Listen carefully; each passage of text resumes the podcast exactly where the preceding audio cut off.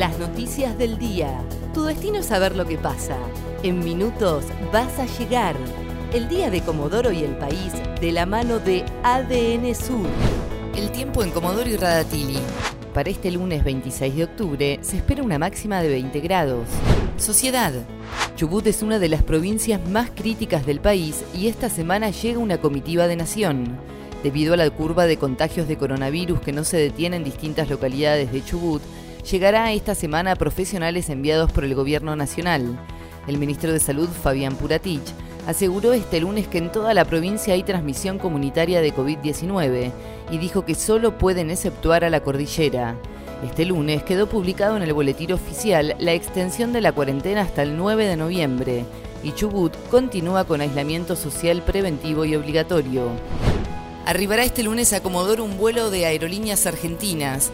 Cerca de las 14.30 llegará al Aeropuerto General Mosconi un vuelo proveniente de Buenos Aires con el 60% de ocupación. Se trata de trabajadores esenciales o personas que deban asistir a la realización de tratamientos médicos. Durante todo el vuelo deberán tener puesto el tapabocas y cuando lleguen les controlarán la temperatura. Por la pandemia se aumentó por 15 la cantidad de bolsones de alimentos que se entregan en Comodoro. El intendente Juan Pablo Luca reconoció que tuvo gran aumento la ayuda social que el municipio brinda a los sectores más necesitados. A modo de ejemplo, dijo que si entregábamos mil bolsones de comida, hoy estamos entregando cerca de 15.000. Por otro lado, reconoció que estamos logrando aplanar la curva de contagios de coronavirus en la ciudad.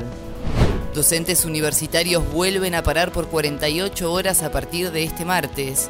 Rechazan por unanimidad el incremento salarial del 7%. Además remarcan que la propuesta es insuficiente porque llega tres meses después de haber vencido la paritaria. El paro es para el 27 y 28 de octubre en todas las universidades nacionales con apagón virtual. Nacionales. Oficializaron el aumento salarial para las Fuerzas Armadas y de Seguridad. Los incrementos benefician al personal militar de las Fuerzas Armadas, de la Policía de Establecimientos Navales y de la Gendarmería Nacional. De esta manera, incluyeron en los saberes mensuales de los efectivos los suplementos que ya cobraban pero que no formaban parte del salario básico, con lo cual no eran remunerativas. El tiempo en Comodoro y Radatili.